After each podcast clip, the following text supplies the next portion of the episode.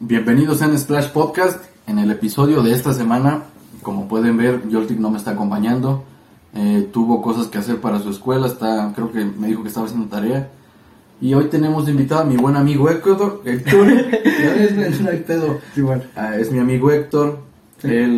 Bueno, el episodio de esta semana queremos hablar un poquito de ajedrez. Vamos a platicar sobre el deporte, sobre un poquito de cómo empezó, cómo es el juego, qué experiencias hace que juegues ajedrez, cómo se cómo afecta tu pensamiento, incluso aplicándolo en la vida cotidiana, em, cómo te desarrollas en el juego. Vamos a ver cómo desarrollamos este episodio en torno al ajedrez y ponerlo pues como de en nosotros mismos, ¿no? Como personas normales, como sin ser grandes maestros, ni siquiera maestros. Aficionados más un que aficionado, exactamente. Entonces, les digo, es mi amigo Héctor, vamos a hablar de ajedrez. ¿Y qué onda, Héctor? ¿Cómo estás? Cuéntame qué, qué has hecho estos días. Pues ahorita más que nada estoy un poquito nervioso, ya viste con los otros intentos cómo estuvo la situación. Ya intentamos grabar unos antes. Es el intento 243 aquí, pero ahí vamos.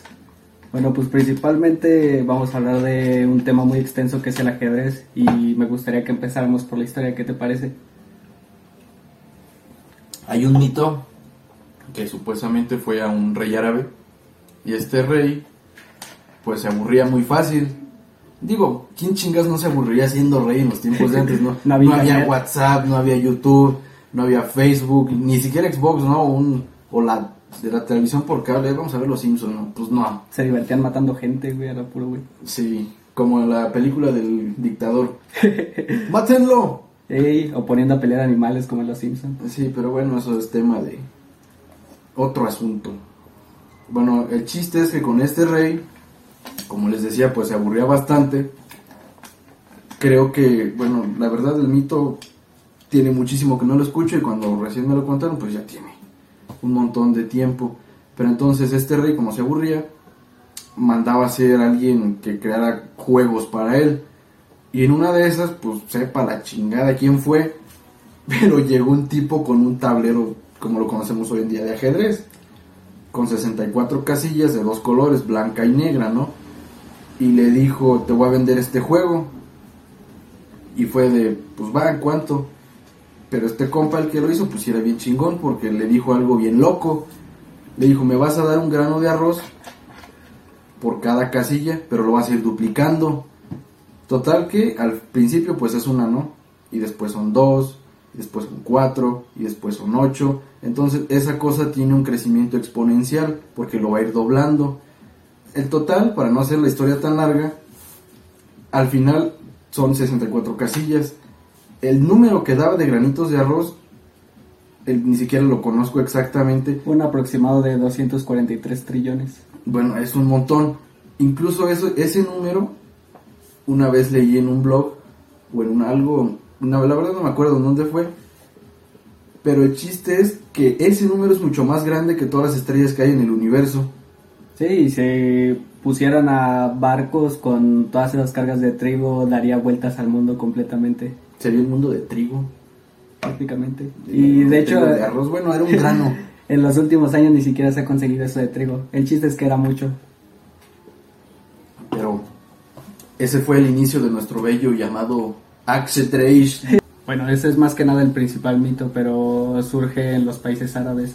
Después de los países árabes, en todas las reglas, en todas las guerras, eh, se empezó a distribuir a más países, principalmente a países como Persia, que ahí es en donde se, empezó a conocer más como el ajedrez que tenemos ahorita, el ajedrez de 64 casillas con piezas blancas, piezas negras y casillas igual. Pero no fue hasta el momento en que llegó a España con todos los musulmanes que se empezaron a, a agregar ciertas piezas como los alfiles o como las damas y aparte de darle cierto valor a la dama en comparación a otras piezas. Que es una jalada esa dama, eh, la verdad. Es muy chistoso porque en un juego, al menos de aficionados que saben más o menos cómo funcionan las reglas de la FIDE, pues pierdes la dama y es de ya valió gorro la partida. Aunque... Vamos a abandonar.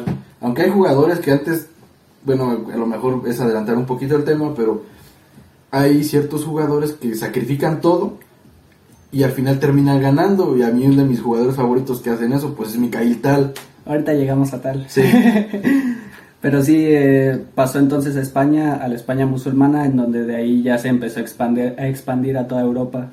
Pero no es hasta los siglo, el siglo XIX, por los años 1800 aproximadamente, en donde el ajedrez se empieza a tomar en serio y como un deporte intelectual, por así decirlo, con jugadores como Philidor y antiguos prácticamente. ¿Qué, ¿Qué opinas de ese tipo de jugadores como Philidor?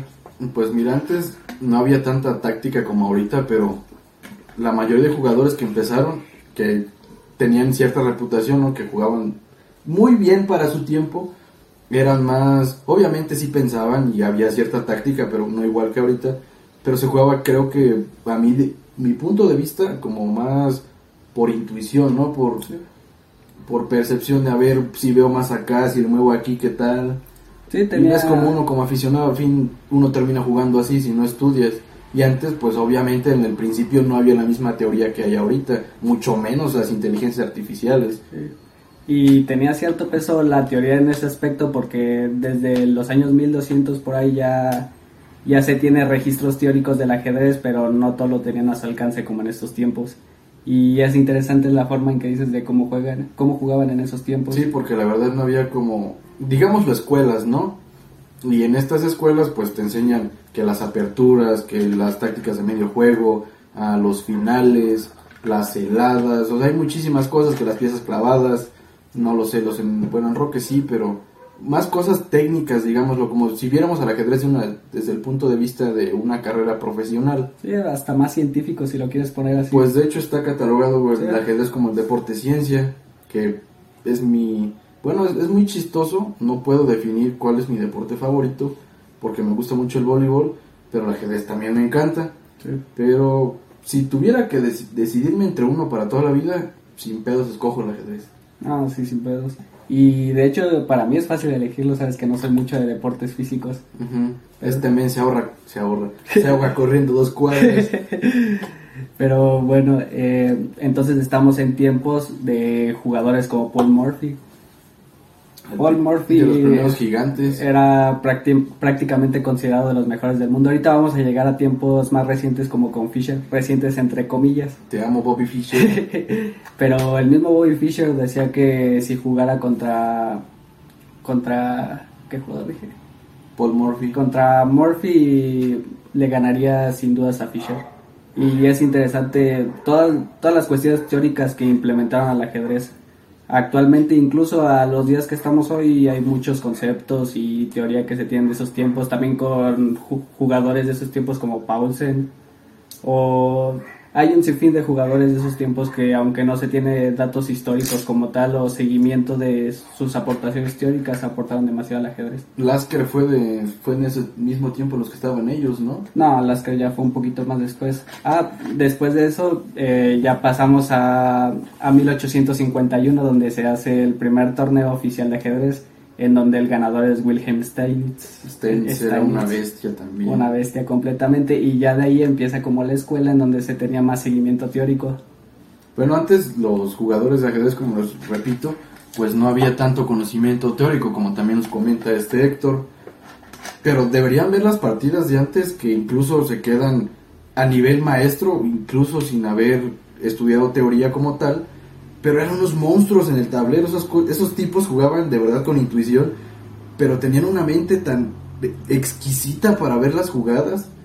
O sea, de verdad es cosa, bueno, desde alguien que le gusta mucho el ajedrez lo ves y dices, güey, yo quiero jugar así. Y alguien que lo, lo puede ver así de ahí, una partidita, y te dice, ay, pero si ese movimiento era bien obvio, o si esto y esto. Pero de verdad hay jugadores que sus mismas jugadas los pueden hacer como con una visión de unas 10 más o menos o incluso muchísimo más. Porque hay jugadas tan exactas que si no o sea que salen como tienen que salir okay, cuando pasan es de oh cielos es que hay son, muchas variables sí, es que se quedan muy muy muy muy padres. Por ejemplo ya que estamos en los contemporáneos de Steinitz vamos con Lasker que es el segundo campeón mundial y creo que el más longevo hasta su tiempo. Tiene 28 años defendiendo el título mundial que prácticamente es mucho pero Lasker tenía una peculiaridad. Para mí es uno de los mejores jugadores de todos los tiempos, para mí. Aunque mejor, eh, eh, teóricamente hablando, haya mejores, Lasker Por ejemplo, ahorita mencionaste lo de las jugadas y, y cómo tenía cierta lógica cómo jugaban, aunque no hubieran muchos aportes teóricos. Pero si lo notas, Lasker hasta el día de hoy no tiene como fallos tácticos, por así decirlo. Él siempre que había un mate en cinco poles, siempre, siempre lo terminaba logrando. La verdad, yo de tanta historia como este men de ajedrez, no conozco tanta. Él conoce de muchísimos más jugadores que yo. También por eso lo quise invitar, porque es bueno tener alguien que sepa, ¿no? Si yo me pusiera a hablar de esto, igual ni siquiera. No podría ah, extenderme tanto. Y llevar esto de alguien de la mano que te pueda aportar es bastante enriquecedor. Es lo interesante de compartir ideas en los podcasts. Que haya gente que puede ser que sepa que no, que yo no me considero que sé, pero tengo cierta cierto conocimiento. ¿Qué hice? Pero bueno, eso, bueno, esa parte. Pero sí, puedes seguirnos contando.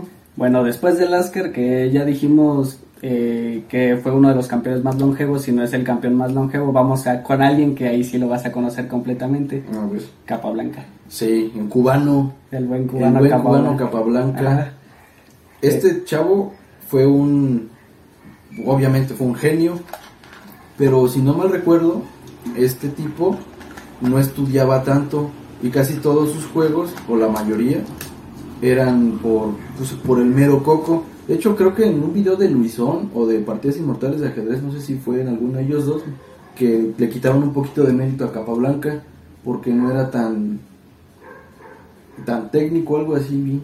Es que eh, ahorita dijiste que Capablanca supuestamente no estudiaba, pero Capablanca prácticamente para mí es como el cambio de, de estilos, por así decirlo. De, por ejemplo, Lasker era un psicólogo que después terminó jugando al ajedrez y destacando bastante, pero Capablanca desde que era muy niño se dedicó completamente al ajedrez y lo educaron para educarse en el ajedrez. Entonces ahí como que cambia la generación de gente ya más enfocada completamente al deporte. Y entonces eh, tenemos una generación de capa blanca para adelante en donde ya hay gente como más teórica, por así decirlo, y cambia No, mucho la sí, generación. incluso también hay muchísimos estilos de juego. Ah, sí. Bueno, en aperturas, pero sí hay, por ejemplo, los que dominan el centro, los que se abren por las columnas de torre los, los laterales, Los que se fianquetan. los gambitos, los fianchetos, los que juegan en posiciones cerradas maniobrando los caballos. Y bueno, las diferentes aperturas te permiten tener juegos, estilos de juego diferentes. Juegos más variados.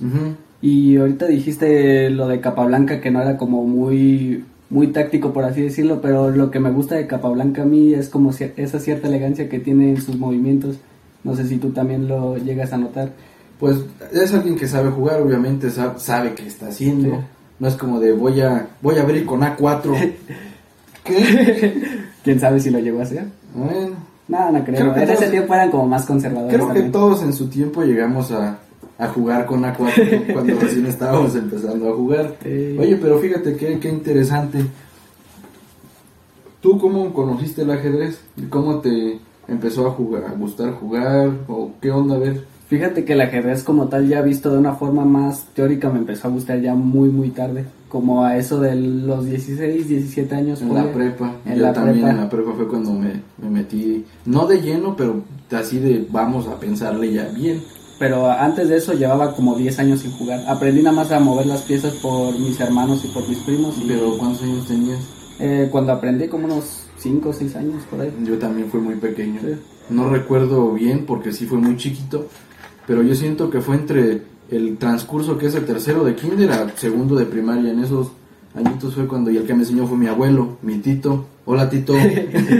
Sí, por lo general tiene una gran influencia la familia en ese aspecto. Sí, la verdad es que quién sabe qué hubiera sido de mí si no me hubieran enseñado el ajedrez o si me hubiera interesado, pero pues bueno. Fíjate que a mí me hubiera gustado como dedicarme al ajedrez más teóricamente desde pequeño. A mí también, bueno, ya ahorita después de los años sentir que, porque la verdad amo el ajedrez, me apasiona muchísimo. Incluso viendo a los grandes maestros, dices, a mí me hubiera gustado esto como deporte.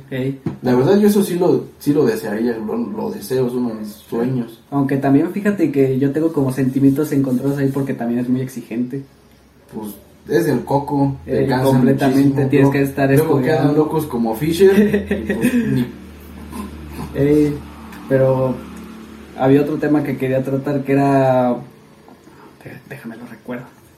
Bueno, pero es muy chido esto del ajedrez para gente que pues nos puede estar viendo, eh, bueno, en este momento cuando sube el video, pero puede jugarlos desde niños, porque incluso la mayoría de grandes maestros actualmente empezaron su transcurso, su trayectoria desde que eran niños. Fue, bueno, son gente que como dice Héctor, desde muy pequeñitos los empezaron a educar en el ajedrez como si fuera su carrera profesional. Y bueno, a fin de cuentas es eso. Sí, prácticamente. Ah, ya me acordé del tema que quería tratar contigo. ¿Cómo te metiste más teóricamente al ajedrez? Por ejemplo, en mi caso, eh, jugando con, con unos amigos en la prepa, como que no me gustaba esa idea de perder y me metí luego luego pensando que el ajedrez era fácil a buscar los mates más rápidos por así decirlo. El mate pastor. Ajá, el mate pastor, el mate loco y el mate legal por así decirlo. El de la COS también es muy bueno. Sí, pero eso ya es en casi finales, medio juego finales. Pero después de ahí me encontré con, con la gran variedad que en la teoría. No, sí hay mucha. ¿Cómo fue en tu caso? Pues también fue en la prepa Ay, lo recuerdo como si hubiera sido ayer ahí la prepa, yo, yo amé la prepa. Bueno, en mi salón, desde que nos metieron en segundo semestre ya por especialidades, yo estaba en contabilidad.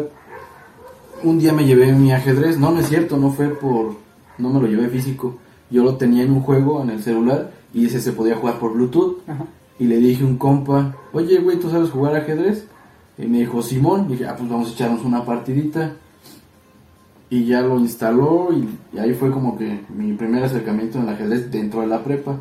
Ya semestres más tarde, ya a veces yo me llevaba mi tablero y en el mismo salón jugaba con, con este que les digo que se llama Hugo, con otro compa que se llama Daniel, con Víctor y a veces jugaba con uno que se llama Obed.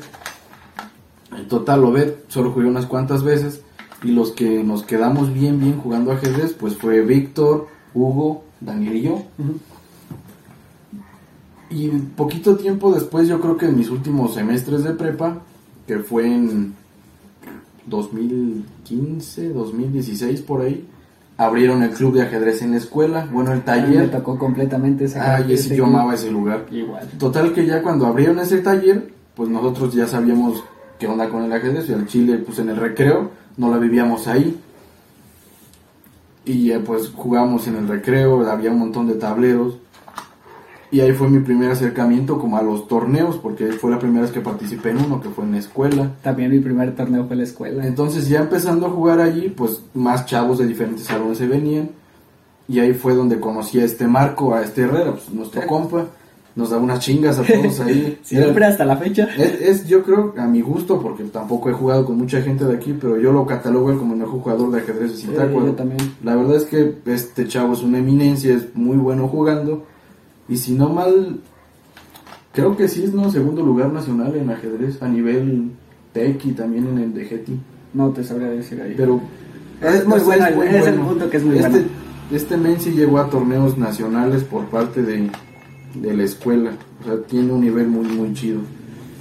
Y pues mi acercamiento con la teoría fue por parte también de ahí del taller de ajedrez, ¿no? No podía llegar a jugar con simplemente como sabía, tuve que pues que como todos, ¿no? Empezamos que como un aficionado, que era el video de YouTube, que era ver videos de videos en YouTube, jajaja. Ja, ja. Pero pues buscabas, ¿no? El tema, a ver qué te salía. Y el primer canal que yo conocí de ajedrez fue de Rey Dama. No, el primero que yo conocí fue el de la Morsa, con lo mismo de los mates. Con este Michelón. Sí, la Morsa. Fueron los primeros videos que Mis caramelos y bolitas. Es muy buen canal también. Ese señor tiene un carisma muy chido. Nada más que fíjate que a la fecha como que ya se me hace un poquito básico ese canal. Ah, pues sí, obviamente ya después de que te metes más o menos al mundillo de la teoría del ajedrez, pues sí aprendes a segmentar, a separar cuáles son más para aficionados. Aunque, bueno, siendo aficionado hay diferentes nivelitos, ¿no? Sí, pues. están los principiantes y los intermedios y pues los avanzados. Hay como tres niveles en cada ramita. Sí, los celos también. Pero sí, el primer acercamiento para muchos es más que nada por el ego de ganar. El, las retas. Sí, la verdad es que sí. Bueno, alguien, se los dice a alguien que juega ajedrez bastante seguido.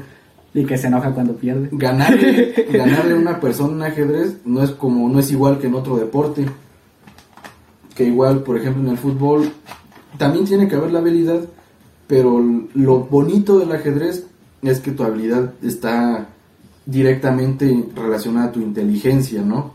Sí, también. Entonces ganarle a alguien es como, ah, soy más inteligente que tú, visto desde una forma mala, porque obviamente nosotros que sabemos cómo tomar en serio el ajedrez, pues no es así como tal. De una forma subjetiva Ajá. a lo que es la inteligencia. Bueno, hay jugadores que sí eran muy arrogantes, Fischer, por ejemplo. ahorita vamos a con Fischer. Eh, bueno, a jugadores actuales podría ser...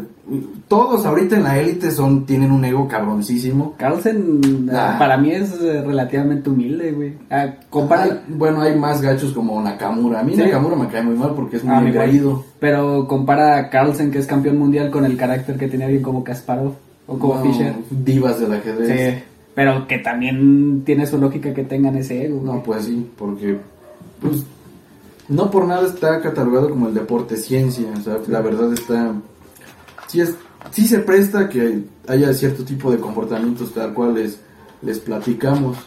Sí, ciertas manías de gente gente loca, de gente loca.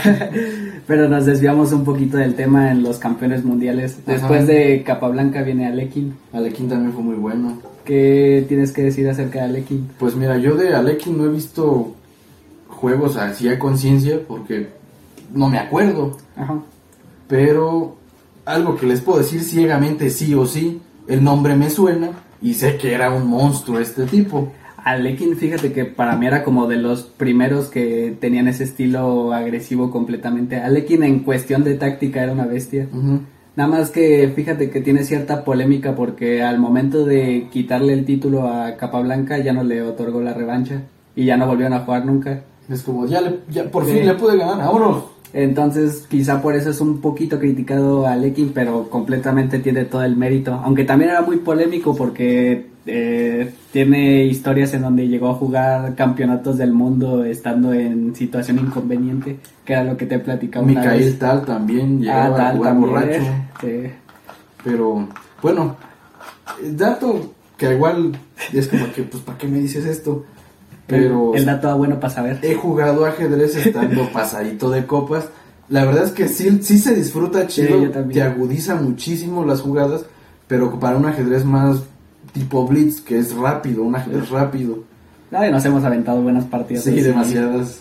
Pero es más que nada como para pasar el rato. Sí, o sea, para disfrutar está chido, pero ¿a qué viene este comentario? Que a lo mejor estos dos que les comentamos, este Alekin y tal, que llegaban, llegaban a jugar así, obviamente pues por alcoholismo, ¿no?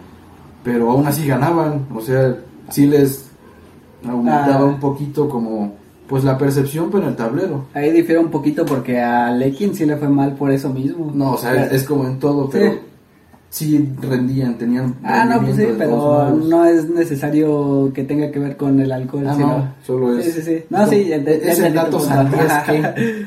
Bueno, también Alekin, por lo que para mí es importante la historia del ajedrez, es más que nada porque a partir de él empezó la escuela soviética, que la escuela soviética es prácticamente otro nivel de ajedrez. Sí, la verdad es que los rusos siempre han tenido un dominio muy fuerte en lo que es el ajedrez y hasta la fecha es... ¿Cómo, cómo lo puedo decir? Una escuela otro nivel prácticamente. Bueno, sí, es que la verdad el nivel de los rusos está... es brutal es que en la mentalidad de los rusos, de los primeros años que metieron el ajedrez como a la cultura popular en Rusia. Y además son muy fríos. Sí. Tenían como la idea los zar en, su en los tiempos pasados por 1920 con la llegada de Alekin y todos estos que el ajedrez era como una forma de, de medirse intelectualmente, por así decirlo. Pues es, prácticamente, pero también es un poquito subjetivo decir eso. Pero el punto aquí es que tienen muy tienen un muy buen lugar al ajedrez en, en Rusia y por mucho tiempo la escuela rusa estuvo dominando y los posteriores campeones mundiales fueron fueron rusos. De hecho, cuando estuvo la Guerra Fría, los rusos hicieron equipo para bueno, en la Guerra Fría había una guerra también en ajedrez entre Estados Unidos y Rusia y estaba muy, muy, muy, canijo. Sí, eh, vamos al tema de Fisher y Spassky. A mí me encanta eso, me encanta. Es, bueno, es que hay una película incluso de eso. Sí. Es que fíjate que ahí lo más importante o lo que más llamaba la atención era el contexto. La Guerra Fría, los dos países contrarios y que todo se definiera como jugando ajedrez. Y en esos tiempos estuvo en todas las portadas de deportes. No, y bueno, es que además estos conflictos, esta guerra, por un lado Fisher era la, ¿cómo decirlo? Era el gigante de Estados Unidos. Sí. Y Spassky era el gigante de Rusia. Entonces, los matches estaban muy buenos. Fisher y Spassky se estuvieron confrontando por muchísimo tiempo. Sí, y también para que, vuelvo a repetirlo, la escuela soviética en esos, en esos tiempos dominaba completamente el ajedrez con toda la escuela de Botvinnik, que es un jugador que nos, se nos pasó a mencionar, pero que también Es que pues si nos pasamos a Sí. mencionar todos, todos, todos, no No acabamos. acabamos. Definitivamente no. La verdad es que tiene muchísima historia y de por sí en un año salen muchísimas, muchísimas partidas.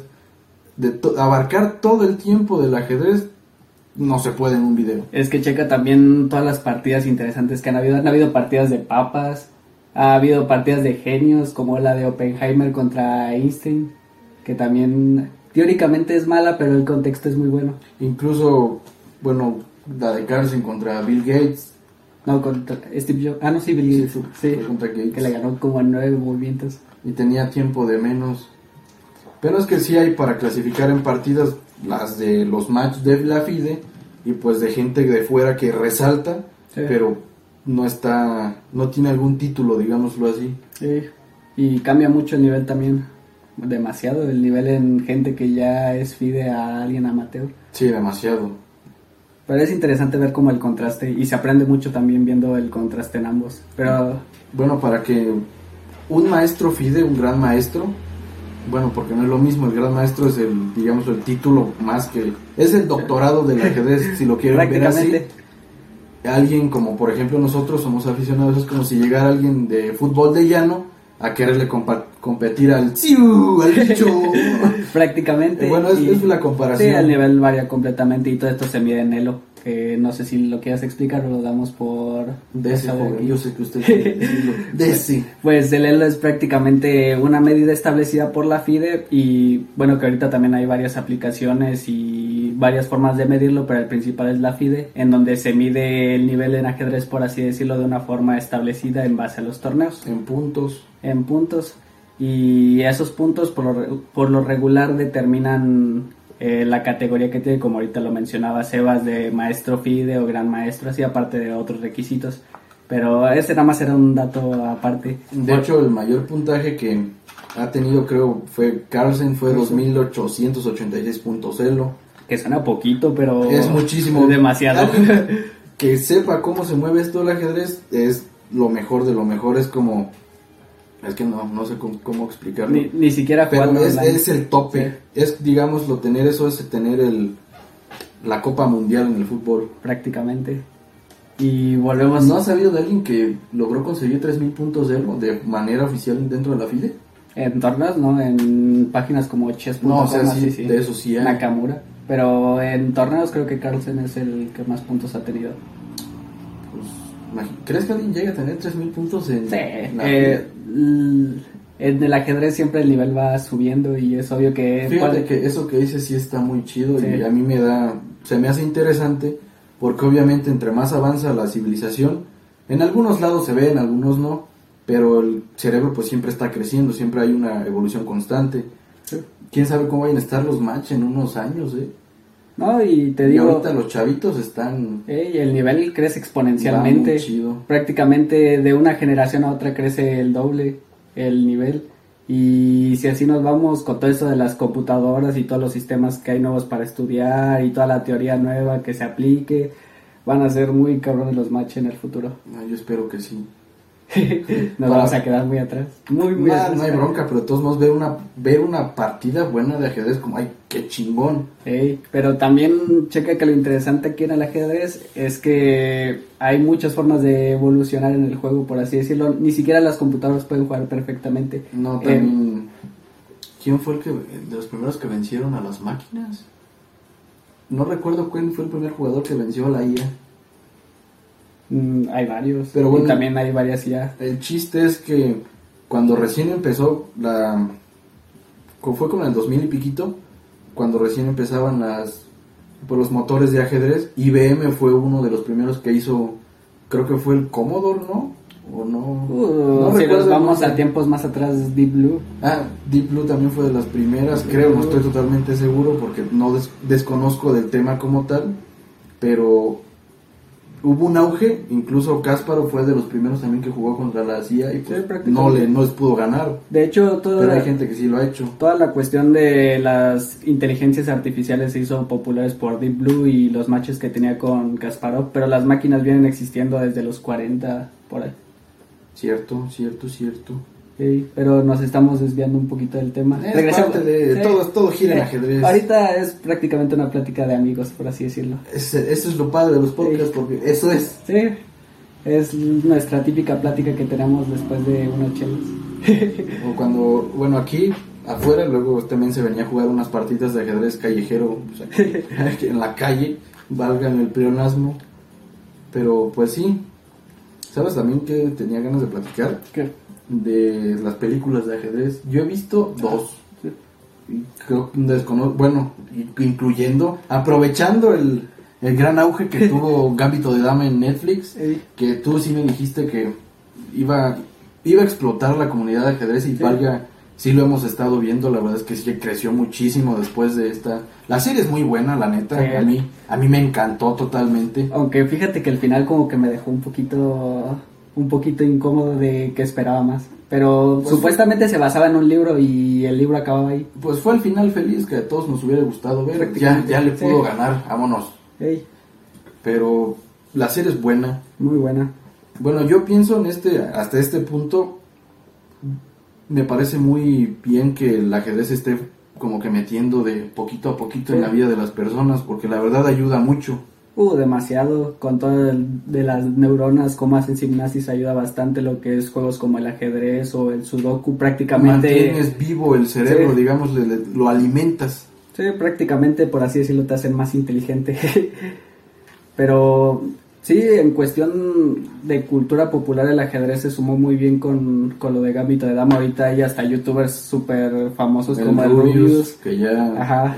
Y a mí la verdad nunca se me hubiera ocurrido que Rubius iba a terminar subiendo gameplays de ajedrez. Sí, ya sé. Y, Y la es- verdad es que está interesante ver cómo alguien que a lo mejor no se conocía por el ajedrez o uno jamás se iba a tener la idea de que, güey, este vato juega y ajedrez. tiene una comunidad súper grande. güey. Ajá, bueno, aparte de eso, a mí en lo personal me agradó muchísimo de que vi cómo el, el ajedrez está metiendo cada vez más y más. Sí, eso está muy padre, la Sí, verdad pues- me gusta. Porque a la larga, entre más gente haya, más expande todo lo del ajedrez, tanto la teoría como los torneos y todo. Y entre más sea- es mejor al final. Ujú.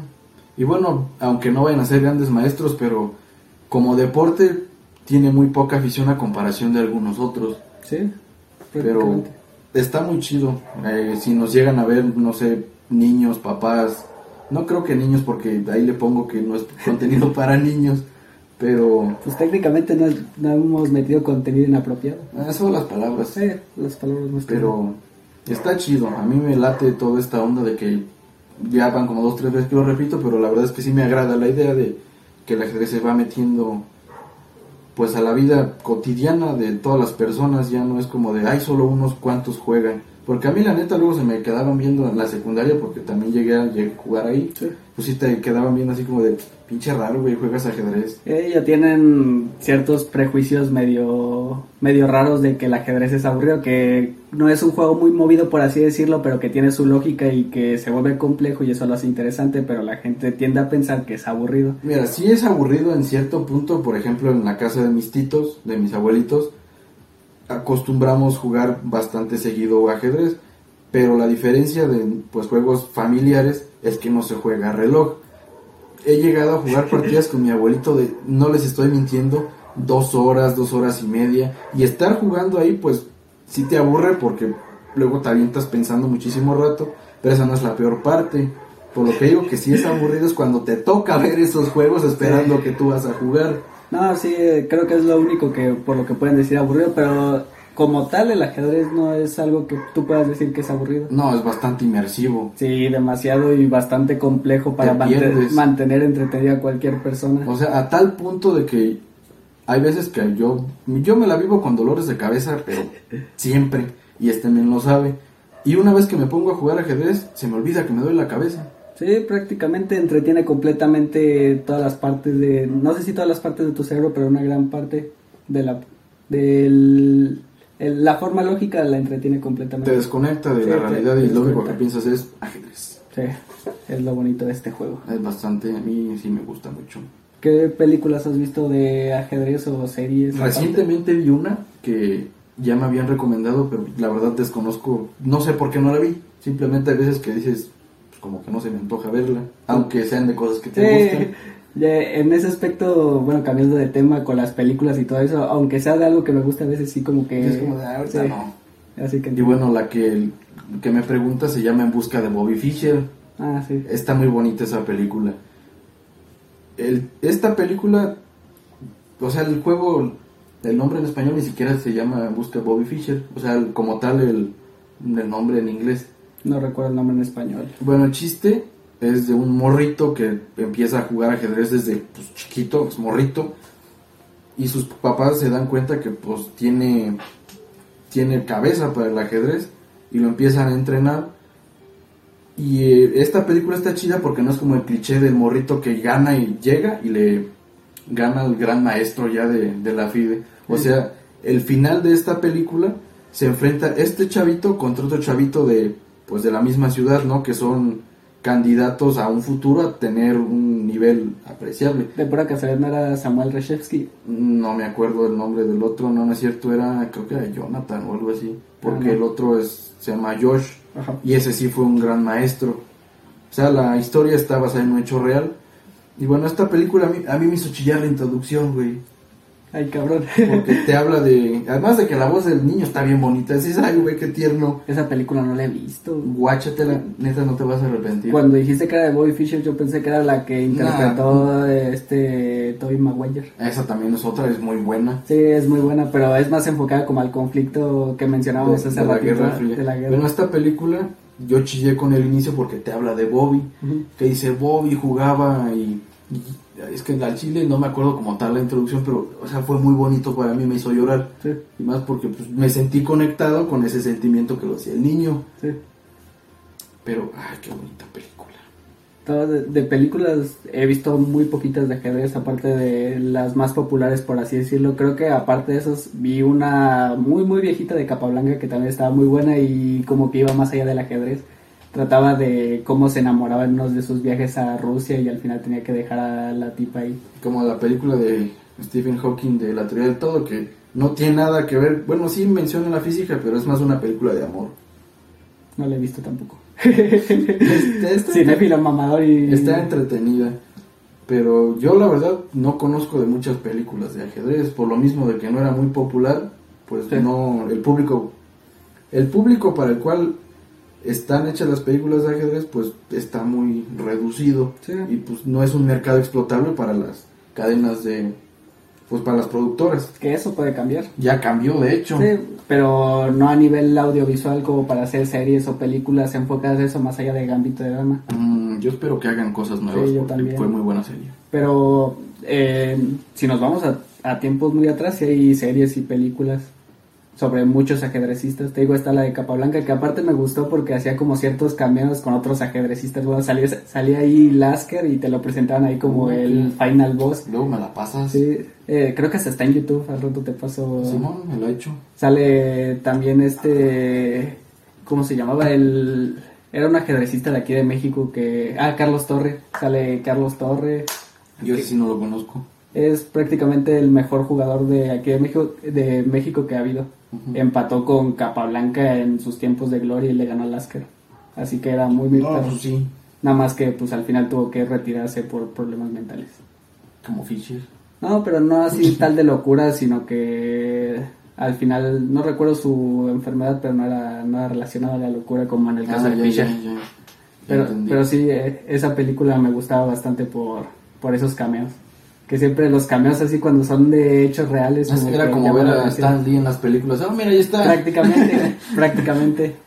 Pero sí te digo, también hay, hay otras de Paul Murphy, creo, que también hay películas, pero esas sí no las he visto. Ya viejitas. Pues igual estaría chido buscar porque yo la verdad ni siquiera he buscado siendo siendo honesto, pero sí me gustaría como ver más.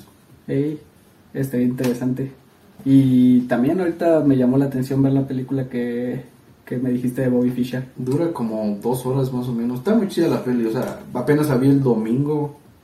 ¿Fue el domingo? Bueno, fue este fin de semana. La vi con, con mis papás. Y a mi mamá no, sí le gusta el ajedrez, pero no lo sabe jugar. Y a mi papá, pues sí le gusta el ajedrez y también juega. Y a los dos le, les gustó la peli. Estaban bien picados cuando la estaban viendo. Sí, yo también la, de hecho la que interpretó este Tobey Maguire la vi con mi papá y también le gustó bastante. La peli es buena y Sí, además la peli tiene, es buena. tiene a Peter Parker ahí, por favor. ¿A quién no le va a gustar? A Peter Parker contra rusos. Ahora yendo a la vida real, ¿qué opinas de Bobby Fischer en general como jugador? Pues para mí es mi jugador favorito. Obviamente porque lo conocí por su popularidad, pero ya conociendo un poquito más de este personaje, es una eminencia. Uh, completamente. Bobby llegó a obsesionarse tanto, tanto con el ajedrez, que de verdad se quejaba cuando un tablero no le gustaba de las piezas. Sí. O sea, este tipo era, ya lo había dicho, no era, es una diva del ajedrez. Bueno, era en paz descansa, Bobby, te amo. Pero su obsesión por el ajedrez de verdad estaba a otro nivel. Era prácticamente un genio en, Sí, la verdad en es que cuanto sí. ajedrez ella. Muchos oponentes que pues se enfrentaron contra Bobby llegaron a decir que era jugar contra una, que era como jugar contra una computadora. Prácticamente. O sea, Bobby estudió tanta teoría. De verdad, Bobby estudiaba muchísimo. Mucho, mucho, mucho, mucho. demasiado. Ese güey estaba, amaba el ajedrez, estaba obsesionado con el ajedrez. A tal nivel que pues le decían eso, imagínate que te comparen contra una computadora. Este tipo jugaba con una precisión, yo creo que no es cierto. Hay, por ejemplo, los motores de búsqueda de liches o en chess.com, que es en donde encuentras la base de datos de sus partidas. Casi todas, o si no es que la mayoría, están con precisión de 100%. Sí. Y jugar a esa precisión, al menos actualmente, está muy cabrón, porque pues, te equivocas, eres un humano, no una pinche máquina, esos también se equivocan a fin de cuentas.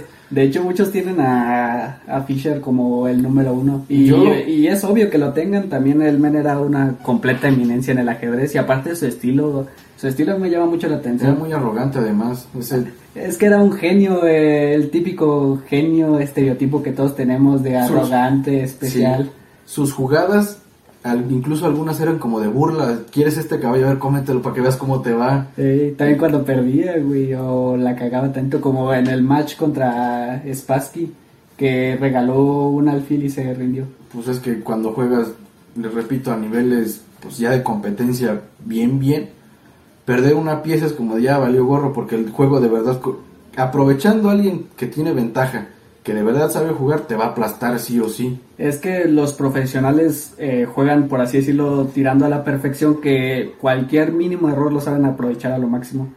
Y en ese caso, hasta perder tanta posición, ni siquiera perder una pieza, pero perder tanta posición. Con ya que te rompan perder. la cadena de peones y se metan por ahí, por un peón puede valer gorro toda la partida. O te dejen un peón débil sin necesidad de que te lo coman. Las los aislados Sí. O los peones doblados también. Aunque hay, es que en el ajedrez también es muy relativo todo eso, porque hay posiciones de ciertas aperturas que te dejan peones débiles y les saben sacar cierto beneficio. Pues de hecho, bueno, como peones débiles, la española, no es cierto, sí, la española, Roy López, Ajá. tienes tus peones de. Ahí diga anotación. Bueno, el chiste es que en la apertura, cuando te ponen el alfil tirándole al caballo que está en. por G, y es en G, ¿no? No, el caballo está en C. Pero C6. siendo negras. Por eso está en C6. Sí, es cierto, es en C, en C6. Pues ese, el, el peón que está defendiendo al caballo, uno, bueno, el que está en C es D, lo haces adelante, o sea, lo adelantas para que el alfil lo coma, y entonces con el otro, el peón, el que ahora sí está en G. no es cierto, el peón de ahí yo con la anotación soy un asco. El Ya, chiste, ya el chiste es que con esa, con esa apertura se doblan los peones. O bueno, yo como Ah, la sí. juego, se doblan unos peones y al final terminas avanzando. Ah, la, vari- la variante del cambio, güey. Ah, pues, es que me hice bolas con tanta anotación, pero esa posición tiende a ser también muy tablífera. Ah, hablando de Fisher, eh, era uno de sus variantes que usó en su momento. Es que Fisher jugó. Fisher jugaba lo que sea. Era una eminencia en ciertas cosas. El, ana, el Anaidor, güey. La hablando de las. Era un maestro del Anaidor, güey. Le No, y- jugaba todas las variantes, todas. Y jugar sicilianas está muy pelado. Mucho.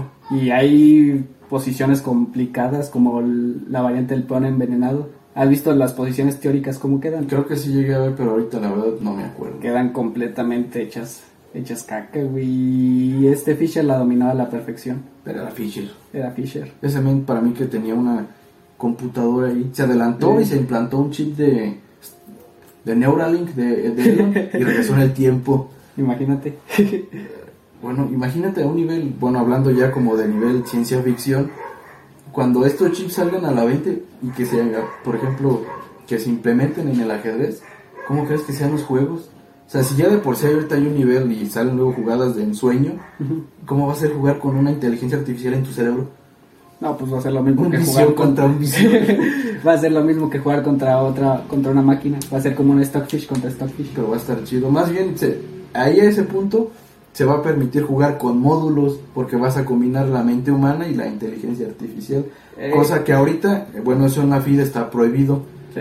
Si alguien juega con módulos, incluso en aplicaciones, Y te es banean. castigado. Eh, Te banean. Pero sí, yo creo que va a estar muy cool eso. No sé. ¿Tú qué opinas de, de ese argumento boomer que tiene la gente de el ajedrez se fue a la mierda con, con los módulos? La verdad es que no. Al menos, de hecho, dato curioso, llegó a haber jugadores que los cacharon haciendo trampa en torneo usando módulos. Sí. Y adiós FIDE quedaron totalmente vetados. Pero tú qué opinas de que se meta la inteligencia artificial en un deporte intelectual como el ajedrez? Yo pienso, de alguien que conoce más o menos de tecnología, que sabe cómo funciona más o menos la inteligencia artificial, váyame el embarrón de ahí, Ah, te abre muchísimos panoramas porque, para empezar, el análisis que hace es profundísimo. En una misma posición, pero ya más o menos un medio juego, te puede sacar, yo creo que millones y millones de combinaciones. Para empezar, el ajedrez también, las combinaciones posibles de- en el tablero, en todas las piezas, son muchísimo mayores, incluso de nuevo, a todas las estrellas que hay en el, y a los átomos. en el universo y, también de átomos. los átomos. Güey, guáchate esto, que los átomos eh, es un 1 con 80 ceros atrás. Y las posiciones que se pueden jugar en ajedrez es un 1 con 123 ceros atrás. La diferencia abismal. Sí, aparte el... Ya no estarías agarrando el universo, ya agarrarías los multiversos. Pero a mí me late que combinen la tecnología con algo que se necesita analizar un poquito más a fondo. Y te lo digo, bueno, funciona igual que la medicina, ¿no? A ver, ¿por qué no se quejan de la medicina? Que incluso hay química, bueno, es que no, ya me estoy metiendo en otros temas, porque iba a decir química cuántica, pero con la Ah, sí, química- para entender tu con punto. la inteligencia artificial que se va a meter a la computación cuántica, pero funciona igual. Sí. ¿Por qué no se quejan de algo que investigaciones en medicamentos han sido también impulsadas mediante la inteligencia artificial? Es y esto es por los el procesamiento que hace que nosotros no podemos. Lo que hacen las inteligencias artificiales crean sus propias redes neuronales, porque así se les llaman, y empiezan a hacer conexiones y conexiones y conexiones que nosotros ni de pedo como humanos podríamos hacer. O al menos la, la media, la media poblacional, humanos corrientes como yo. Bueno, no, no es que seamos corrientes, ¿no? Pero punto. la capacidad cerebral que tienen, por ejemplo, los genios o a gente normal, yo poniéndome a mí de ejemplo, pues es muy diferente. Obviamente. Yo veo todo eso de la inteligencia artificial como más medios para ir mejorando en general. Ahorita mencionaste otros temas aparte del ajedrez y es como meterle más medios como para un bien común. Sí. Y en el ajedrez se puede aplicar lo mismo, al final aporta teoría y aporta una perspectiva diferente a ciertas posiciones y al final hace el juego más complejo y ayuda como a evolucionar más que nada el juego. Lo- le crea un nuevo nivel de dificultad. Sí. Y eso pues, está muy padre, porque no te puedes quedar estancado con lo mismo. Imagínate que tú, Héctor, en un tiempo llegas a ser el mejor jugador del mundo y mantienes tu título. Vámonos a la ciencia ficción 100 años. Y dicen, no, pues no le podemos ganar a este güey, juega muy cabrón. ¿Qué vamos a hacer? Pues vamos a meterle, a ver cómo le hacemos para tratar de sobrepasar su nivel. Y cómo actualmente eso está pasando con el ajedrez, pues precisamente con la inteligencia artificial. Porque teóricamente, humanamente posible, el ajedrez ya, no es que ya haya dado todo, pero como que ya se quedó un poquito limitado. No, fíjate que en, en ese aspecto, en comparación a otros juegos de mesa como las damas o las damas chinas o las damas inglesas, una máquina ya puede jugar perfectamente, pero el ajedrez a la fecha no. por las combinaciones Por las posibles. combinaciones. Porque de dama solo tienes pues un movimiento posible, Sí. solo se juega en diagonal. Como Sí. son peones, es, un- son- es jugar con peones. Nada más que para mí es diferente como el enfoque de las damas al ajedrez. En Las damas para mí es un poquito como más posicional. Es como llevar un ejército. Sí, porque bueno, yo no he visto tantas partidas de damas, pero A mí sí me encanta las sí damas. es como agarrar tu botoncito de un lado, Sí. irlo empujando porque van pasando todas por encima de donde esté abierto. Y por ejemplo, si en las damas está cerrado una parte del tablero, no pasan ni, ni las tuyas ni las del contrincante. De a fuerzas tiene que abrir el tablero para que puedan pasar. Y en ajedrez, aparte de eso, mete otras cuestiones como la táctica y todas las variaciones de movimientos. Y- Los sacrificios, por ejemplo, a mí ya casi no lo hago porque me daban en mi mandarina, pero yo era mucho a sacrificar mis, mis caballos kamikaze para abrir ciertos, ciertas partes del tablero que pues me ayudaban para poder ir metiendo mis piezas al, De- al campo enemigo. De hecho, cuando contigo sacamos el concepto de caballos kamikaze. Porque casi siempre, bueno, curiosamente las piezas que siempre sacrificaba eran mis caballos. y contra los enroques. Pero volviendo al tema de las inteligencias artificiales, ¿has visto alguna partida de Stockfish contra al- alguna otra inteligencia artificial? Sí he visto los videos en YouTube, o sea, el título, pero no me he metido. Es que a lo que voy con eso es que las partidas de ahí eh, son completamente diferentes a como las tenemos teóricamente nosotros como humanos. Pues han de estar, yo me imagino, más... O sea, son esos han de ser 100% tácticas y, y posicionales. No tanto que Sí. se avienten al, vamos a ver qué pasa si hago esto. Ajá, o simplemente por cuestión de estadística ven lo mejor, puede ser. Pero, por ejemplo, en el caso de las inteligencias artificiales, ahí no enrocan. Y no necesariamente van con el control del centro. No, y desarrollan las posiciones de forma diferente. Apenas de... Descubrí, bueno, no descubrí yo, pues más o menos me fui viendo qué estilos de juego me gustaban y llegué a la conclusión de que a mí me gusta jugar mucho con mis alfiles. Entonces llegué a una tipo apertura, porque sí está, pero realmente no he visto videos de estas cosas en base de datos. Para empezar, porque pues es una apertura que hice a mi gusto, a mi, pues a cómo me gusta jugar. Y con esta me siento muchísimo más cómodo si no me enroco. Y es a lo que dices tú. No, es que no estoy comparando mi juego a nivel a- inteligencia artificial, obviamente no. pero ah, viéndoles del lado que, digamos, el lado técnico de- actualmente en el ajedrez, no enrocarte es como ponerte la soga al cuello porque dejas al rey muy expuesto. Creo que también es muy relativo dependiendo... Que, que juegues exactamente. Pero en el caso de las inteligencias artificiales tienden a nunca hacerlo prácticamente, porque te limita mucho a la hora del desarrollo de las piezas y favorece a que te vayas directamente a una posición en la que la máquina te pueda atacar más fácilmente. por las más por la teoría que ya se conoce como cada posición, cada apertura tiene sus debilidades. Obviamente si la sabes jugar, la sabes defender, pues te vas a te vas a defender, válgame. Pero si hay maneras de ir rompiendo la estructura que se haga de esa apertura, incluso de cómo romper los enroques. Sí, es prácticamente mi punto de hace rato que los jugadores profesionales tienen a jugar a un nivel casi de perfeccionismo a lo que se conoce pues y buscan como ciertas debilidades y las aperturas y las defensas van, van a eso. Primero a sacar cierta igualdad y después ya como ir aprovechando las, las debilidades y todo eso ya en base a la teoría. Ay, sí. Es muy extenso. Son de muchas, muchas, muchas, muchas cosas que implica el ajedrez. Bueno, Demasiadas. al menos, digamos, o sea, este video está siendo larguísimo, yo no creí que me, o sea, sí tiende para extenderse mucho, pero lo estoy disfrutando, o sea, Sí. está muy rica la plática. Y, y fíjate que ves que al principio estaba nervioso, pero yo pues te dije que al final se te iba a ir saliendo, Es que sí, es más prácticamente una plática de amigos que, yo tenía como ese enfoque de verlo un poquito más, más formal, pero nada, es una plática de amigos. Eso está chido. Sí. Y bueno, tú como persona, ¿qué crees que... ¿Qué ha sido el ajedrez para ti? ¿Qué enseñanzas te ha dejado? ¿Qué perspectiva te ha dado? ¿Cómo, cómo ves la vida tú desde mezclándolo con el ajedrez? ¿Qué, Eh. ¿Qué te ha enseñado el ajedrez? Va a sonar un poquito mamador y todo, pero No me sorprende viniendo de ti, güey. chingada madre contigo. Puta madre, March. Pero hay un cierto pensamiento sinestésico, no sé si se puede llamar así, en donde de, en el momento en que estudias tanto cierta posición y, y ciertos conceptos los llegas como a extrapolar a la vida real. No sé, tú creo que tú una vez me, pla- me platicaste eso, que veías ciertos problemas como problemas de ajedrez. Pues Y- al final te cuentas terminas solucionando por medio de tácticas. Sí, prácticamente todos los conceptos de ahí vienen de conceptos reales y esos conceptos del ajedrez también se pueden extrapolar a la vida real. Incluso hay un libro que se llama La vida imitando al ajedrez o El ajedrez Sí. imitando a la vida, pero es de Kasparov, un Sí. gran maestro que también es un excelente jugador porque sigue vivo.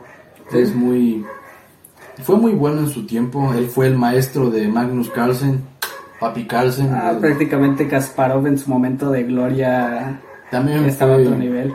Fue Es que grande, grande. Fíjate que a nivel de todos los tiempos, yo siento que hay como ciertos grandes en cada tiempo. Estuvo Capablanca, estuvo Fischer, estuvo Lasky. Kasparov.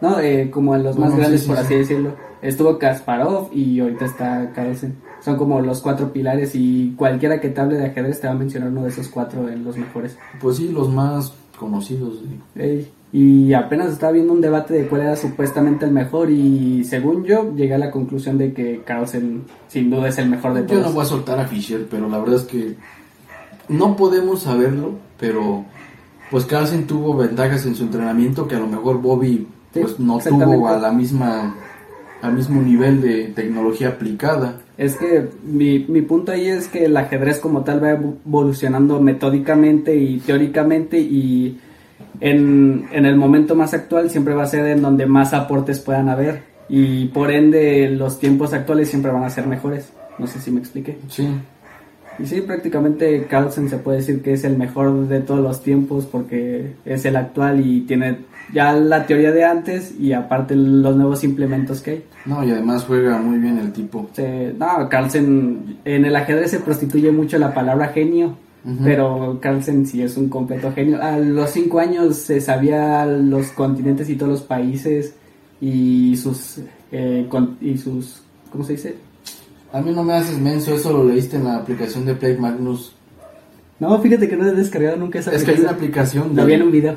de Magnus que pues te, es su aplicación de él, pero tiene edades. Sí. Por ejemplo, juegas con Magnus a la edad de 4, de 5, de 6, de 7 y en cada en cada apartado pues te dice una cierta historia de él. Sí, y hay muchos que ni siquiera le pueden ganar con siete años, güey. Y con siete años ya jugaba bien. Ese tipo eh, desde niño como que su programación fue de este, te voy a- literalmente Jesus genio en ajedrez, vamos para afuera. Es que también la perspectiva, como lo mencionaba hace rato, cambió en cuanto a los ajedrecistas. A los ajedrecistas de ahora los tienen educados desde muy pequeños para que destaquen en el ajedrez, aparte de que ya tienen como ciertas facilidades, por no decir que son genios, pero tienen ciertas facilidades y aparte yo siento que los que más destacan, no solamente en el ajedrez, pero sino en todo, son los que tuvieron ese- esa formación temprana y aparte que tuvieron como cierta habilidad tanto física como mental para hacerlo. pues desde, por ejemplo, que desde niño te detectaran alguna habilidad que Sí. tengas en especial y fomentarla directamente a eso, que Sí. es lo que hacen prácticamente todos los deportistas. Alguien que destaque en el mundo, si se dan cuenta, tiene algo en común. Todo lo empezó a hacer, a hacer desde que era niño. Sí, prácticamente y ese era mi punto en el ajedrez y el 90% de los, de los ajedrecistas actuales Fueron tienen- desde niños. fueron Incluso desde niños. para...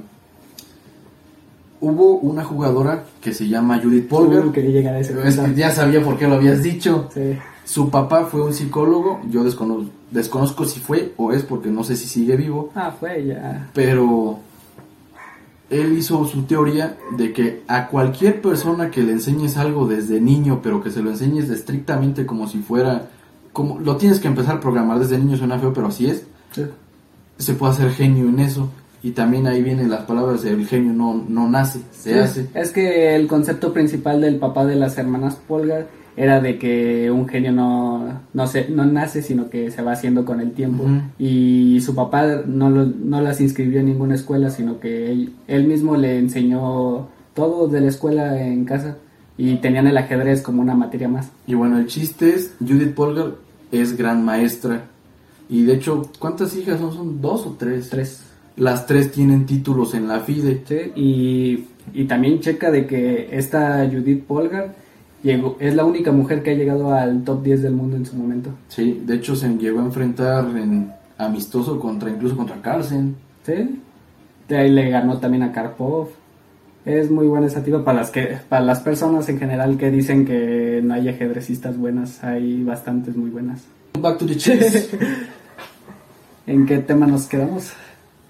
Pasa- Ah, pasamos al panorama actual del ajedrez. ¿Te late? A ver, rífate. ¿Qué opinas de la situación actual del ajedrez y de sus ajedrecistas? ¿Qué, Ah, para- ¿Cuál para- es tu ajedrecista favorito más allá de Magnus? Magnus.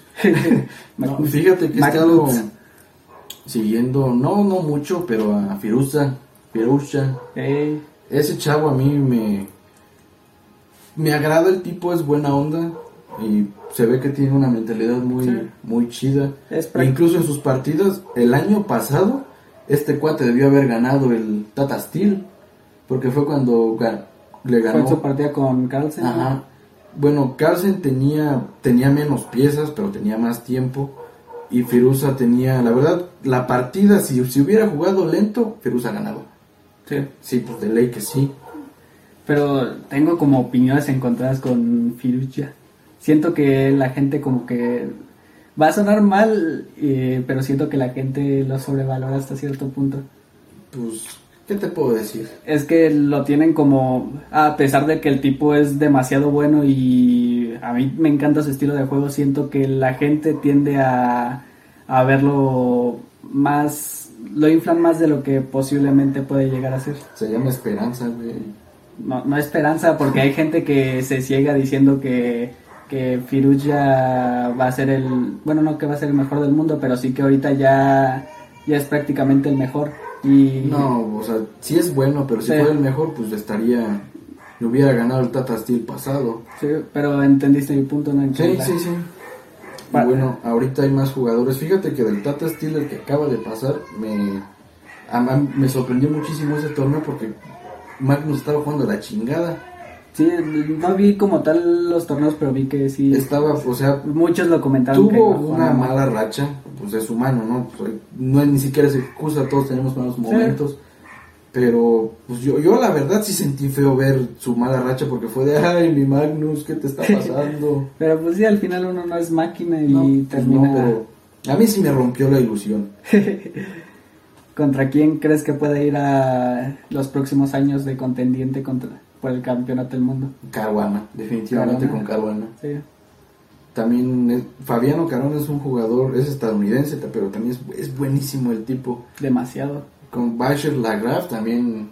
Eh, a Bachar Lagrave le tengo cariño Ese especial tipo por también juega chido. aparte Bueno, es que actualmente todos los jugadores que están, bueno, que jugaron en el Tata Steel, pues jugaron ese porque son los mejores de todo el mundo. Sí, prácticamente ahí está el top 10. Ese es, ese es, bueno, es que no sé si compararlo con el torneo FIFA, pero es la Champions de cada año. Sí, es un prácticamente. torneo donde se junta la élite de la élite. Ajá. ¿Sabes a quién también le tengo un montón de cariño? A Dubov. Ah, eh, güey, es Ese que bien. Dubov es Dubov. Lo ves jugar y es como de, "Eh, a ver aquí. Ese güey vuela hockeys. Pero sí, juega, juega chido. A ver, ¿tú qué, ¿tú qué piensas del ajedrez actual? Nah, el ajedrez actual ahorita está en su mejor momento. Nada, es que por lo de la pandemia quizá es un poquito complicado eso de los torneos. pero- Fíjate que, bueno, hablas porque estoy interrumpiendo mucho. Pero la cuestión de los torneos online creo que mejoró bastante la situación actual a lo que podía haber sido sin... pues si no, no hubiera habido torneos de ajedrez ni, Prácticamente. ni de pedo. Y estoy esperando a que ya se quite todo por los torneos de ajedrez prácticamente. Fíjate que a mí la pandemia sí me chingó porque yo apenas me había metido al club de ajedrez de la escuela y me iban a llevar a competir. yo así de no, porque iba a ser mi primer torneo formal de ajedrez. La verdad estaba bien emocionado. ¿Era FIDE? No, pero era del TEC, por Ah, parte pues, del TEC. Ahí hay nivel chido. Y pues yo quería ir a ver qué onda, ¿no? a probarme, a ver qué tal, a ver si muy salsa. A foguearte. Ajá. Y pues sí me dio en la torre. También iba a haber un torneo en Tabasco, creo. Que ese sí era FIDE. Ese sí, de hecho hasta Marco me, me Sí, a mí, platicó ta- que a mí también fue el que me dijo. Ah, pues nos habló cuando vinimos a jugar aquí, sí fue de ese, ¿no? No, yo eh, en su momento creo que también te conocía cuando ya me estaba hablando de lo del torneo. Bueno, pero fue, pues fue en este año. El año pasado, ah, pues prácticamente No, hace sí, el un año pasado, sí, Hace el año prácticamente pasado. un año. Por estas fechitas. Sí, pero pues pasó lo de la cuarentena y no solamente el ajedrez terminó perjudicado, prácticamente Todo. todo, terminó perjudicado. Bueno, algo dijiste que yo apenas leí una, como otra vez ni siquiera me metí a ver bien la noticia, pero hablaba de la, de la opinión que dio un ajedrecista de que el ajedrez virtual es videojuego y el físico pues sí es como, como deporte. Y yo iba a comentar acerca de eso, la verdad no es lo mismo jugar de- Sí. en la computadora, en el teléfono, que en el tablero. Yo la verdad, a mi consideración, creo que juego muchísimo mejor teniendo el tablero frente a mí que en la computadora. A mí me pasa algo extraño ahí porque como que no estoy muy acostumbrado a jugar en tablero.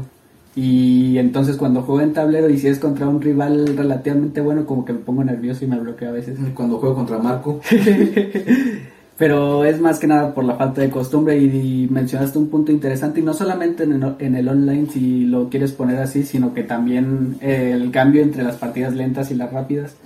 Como que es un cambio de chip bastante significativo Sí, en modo competitivo. las lentas pues se llaman partidas clásicas. Hay más tiempo obviamente, pues sí se presta que indagues más en el juego. Ambas tienen su mérito, Y pero... en las rápidas sí es muchísimo más por intuición, Sí. por, re- bueno, no reflejo, sino por, por instinto también. También yo siento que hasta cierto punto ya es mecanizado. Ahí ya las teorías, la teoría, por ejemplo, de aperturas ya la tienes como sí, mecanizada. yo como tal no he estudiado mucho, y, pues me conoces, pero sí ya tengo mecanizadas ciertas aperturas cuando veo otras Sí. respecto a como yo juego. Yo siento que a nivel de juego creo que es lo que más me, me molesta a mí el juego, de que ya tengo mecanizadas ciertas cosas y al final como que no razono y nada más juego por jugar a veces. Y luego por eso uno baja de puntos. Que, bueno, ahorita en Liches, yo igual les digo, soy jugador amateur, soy aficionado. Tenía 1400 puntos en Blitz en las de 5 minutos en Liches. Ajá. Y en estas últimas dos semanas bajé 200 puntos, ahorita estoy en 1200 y pico. ¿Te acuerdas de, de mi mala racha en chess.com? Ajá. Que bajé de 1250 por ahí hasta, hasta 600. Pues su madre, pues fue la mitad, poquito más de la mitad. Sí, pero es que realmente creo que fue más que nada como frustración de que jugaba No. ya por jugar y, Y es que estaba eso es lo feo, Ajá. empiezas a jugar y pierdes y pierdes y pierdes. Y eso mismo que vas perdiendo, pues es lo que te chinga en las partidas, es ya no estoy jugando bien, ya no sé jugar. La mentalidad más que nada. Ajá. Pero en el ajedrez hay un concepto que varios eh, profesionales o gente que sabe te va a decir de que a diferencia de otros deportes el ajedrez en el ajedrez no mejoras practicando sino que mejoras estudiando y aplicando esos conceptos pero más que nada estudiando Confirmo, yo di un pequeño saltito de mi nivel que tenía y digo por, porque yo lo sentí cuando me metí al club de ajedrez en la escuela. Estuve yendo a clases pues el poquito tiempo que tuvimos del primer semestre del 2020. Fueron yo creo un mes, mes y medio más o menos. Y yo, yo amaba ir, me encantaba ir a mis clases de ajedrez. Pero pinche pandemia me las quitó. Yo siento que en cuestión de lo que te decía, en eso es de la cuestión en que más me ayuda a mejorar, porque yo como tal no tuve la facilidad al principio como de jugar con otras personas en forma presencial, pero sí me metí de, de lleno a la teoría. Y sabes que la teoría en forma no aplicada se me da bien. Sí, Eh, tengo conocimiento relativamente sí, bueno también sí, sabe. Pero más no la de- aplico. Más de teoría que yo. pero muchas veces no la aplico por lo mismo. Y me ayudó bastante como a mejorar eso de que me metí de lleno a estudiar teoría y como tal no le presté atención al juego hasta cierto tiempo después y creo que eso me ayudó mucho a subir de nivel. Bueno, Bueno, es que sí, definitivamente tienes Sí. que estudiar para poder, es igual que en todo en la escuela, si no estudias, haz para abajo, pengo. No, y en el ajedrez está Y- es muy diferente a cualquier otro. Y realmente si en el ajedrez quieres sobresalir, de a huevo, de, de a ley, hay que estudiar. Sí, Sí, y, a estudiar metódicamente también, no solamente entrar como yo lo hacía en su momento de, de nada más buscar como aperturas. Como y- dar mate en Ajá, 10 jugadas. sino más que nada eh, entender los conceptos básicos. Entendiendo los conceptos básicos, de ahí ya te puedes derivar a, a todo lo que hay en el ajedrez. Sí, hay que entender como la mecánica de juego para después empezar a, a ver, de aquí le muevo acá y de acá acá. Sí, eh, hace poco estaba hablando con mi hermano y me decía que le había llamado la atención el ajedrez por gambito de dama. a, mí se hizo bueno, pues. Pero el punto aquí es que me estaba diciendo que estaba estudiando teoría de aperturas y que no entendía qué se hacía cuando eh, estás en una apertura y te hacen un movimiento que no depende de la apertura. Y entonces creo que a eso va mi punto, de que primero es bueno empezar con los conceptos básicos para saber qué hacer en caso en cualquier caso y tenerlos como bien cimentados para ya después ir a la teoría y a casos más específicos. Y es que eso que comenta Héctor pasa cuando alguien no sabe qué es una apertura o no sabe cómo responder a la apertura que le están echando. La gente le dice jugadas. Porque habitualmente en esto del ajedrez, una vez que juegas con una apertura, yo como blancas empiezo, las negras tienen que neutralizar los movimientos que yo estoy haciendo. Sí. Y si se sigue una receta, o sea, sí o sí, las partidas, al menos a nivel profesional, la apertura va a ser tal cual está en el libro. ¿Para qué? Porque eso le da equilibrio y estabilidad a las dos partes del tablero, Sí. independientemente de que el negro siga las jugadas del otro, porque prácticamente eso hace el negro, bloqueas la estructura que está haciendo el blanco para tú desarrollarte, Es y el que blanco hace lo mismo. en cuestión de probabilidades el blanco, a pesar de que no tiene tanta diferencia en cuestión de probabilidad de ganar, Es más probabilidad de que gane el blanco. sí, y por un 1%, güey. Pero Que- con eso- Ajá, es lo mismo que, volvemos a lo mismo que decíamos hace rato, los ajedrecistas te van a buscar cualquier eh, debilidad para... En cuanto flaquees en una Sí. posición, si no te sabes, bueno, si el otro la aprovecha y si tú también pues, te, te prestas, pues se la pones más papa. Sí, y en cuestión ahí, ahí se me fue el pedo. Agárralo. No, en cuestión de todo eso de las probabilidades, a pesar de que la única diferencia sea de un tiempo, sí cambia bastante y las negras al principio tienen que jugar a igualar. Bueno, no, también hay aperturas que eh, tienen, tienden a salir ganando. Pues la siciliana es La una de ellas. la francesa. A mí casi no me gusta la francesa. Yo juego más pues con mis alfilitos. Sí. Me gusta mucho la mucho jugar con fianchetos. Sí. En cuestión de teoría, ¿qué fue lo primero que conociste en cuestión de aperturas? La italiana y la, fran- la francesa, la, la española. Pues Creo- son, sí, las- no. a todos nos enseñan esas. A veces hasta llegas a esas posiciones sin ni siquiera tener conocimiento de que existe una teoría. Porque- Eso, esa y la de los cuatro caballos. Sí, la de los cuatro caballos también. Pero que casi todas empiezan así. Si alguien. Sí, es que sí, definitivamente se empiezan de ley con, con esas tres, al menos desde, desde el- como yo empecé. ello con alguna apertura hipermoderna con fianchetos también. Ujú, Con. Don Juve nos jugaba. Bueno, Don Juve era un viejito que tenía un taller de. Bueno, hacía cosas con madera, creo que es tallado o es tallado de madera. Ujú. El señor, yo desconozco la verdad si sabía teoría, pero él jugaba con fianchetos. Es que tienden a ser muy flexibles los fianchetos. A mí me gustan porque es como tener francotiradores vigilando. A mí no, casi no me gustan las aperturas hipermodernas. Pues a mí me gusta mucho. Pero pues ahí también ya depende completamente de gustos. Y pues la verdad el ajedrez presta para hablar muchísimo. Es un deporte muy, muy, muy extenso y de verdad te apasiona a tal punto que pues hablas y hablas y hablas y hablas. Incluso puedes estar jugando mucho y lo vas a disfrutar. Es que es demasiado vasto el tema porque también hasta entra en otros campos. Matemáticamente hablando del juego también es muy... Hay combinaciones, pueden hacer diagramas de probabilidades Sí. también. O sea, dentro de incluso, como dice Héctor, de las mates, puede ser muchísimo. Puedes calcular las probabilidades de ganar en cierta posición, Exactamente. cuántas de perder. Es muy variado y también en cuestión de historia tiene demasiado tiempo como para abarcar toda su historia. Y es muy rico en cuestión de historia, como 15 siglos de pura historia del ajedrez. También geografía. Geografía, también cuestión de contextos, como ahorita lo decíamos de la Unión Soviética Que y de la Guerra Fría. Y también eh, culturalmente, también es culturalmente, mucho de deportes, bueno, sí, intelectualmente también.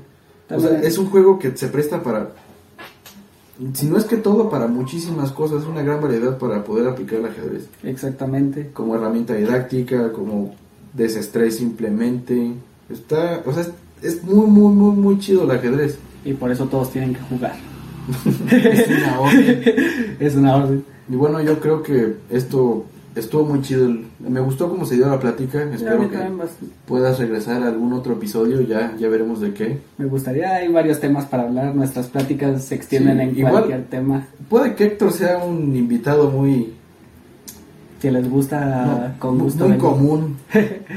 Va a estar aquí en unos cuantos vídeos. Joven, gracias por venir al episodio de hoy. Espero que se la haya pasado muy chido. Me la pasé muy bien. Yo me la pasé también muy genial, me gustó la plática. Así que pues, esto es todo por el episodio de Splash. Ya saben, dejen su like, su comentario, activen la campanita y sus- suscríbanse y compártanlo con sus Siempre quería amigos. escuchar eso en persona.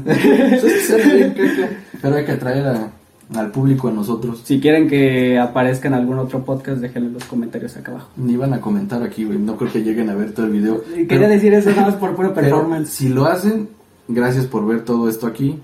Y estaremos siguiendo en Splash.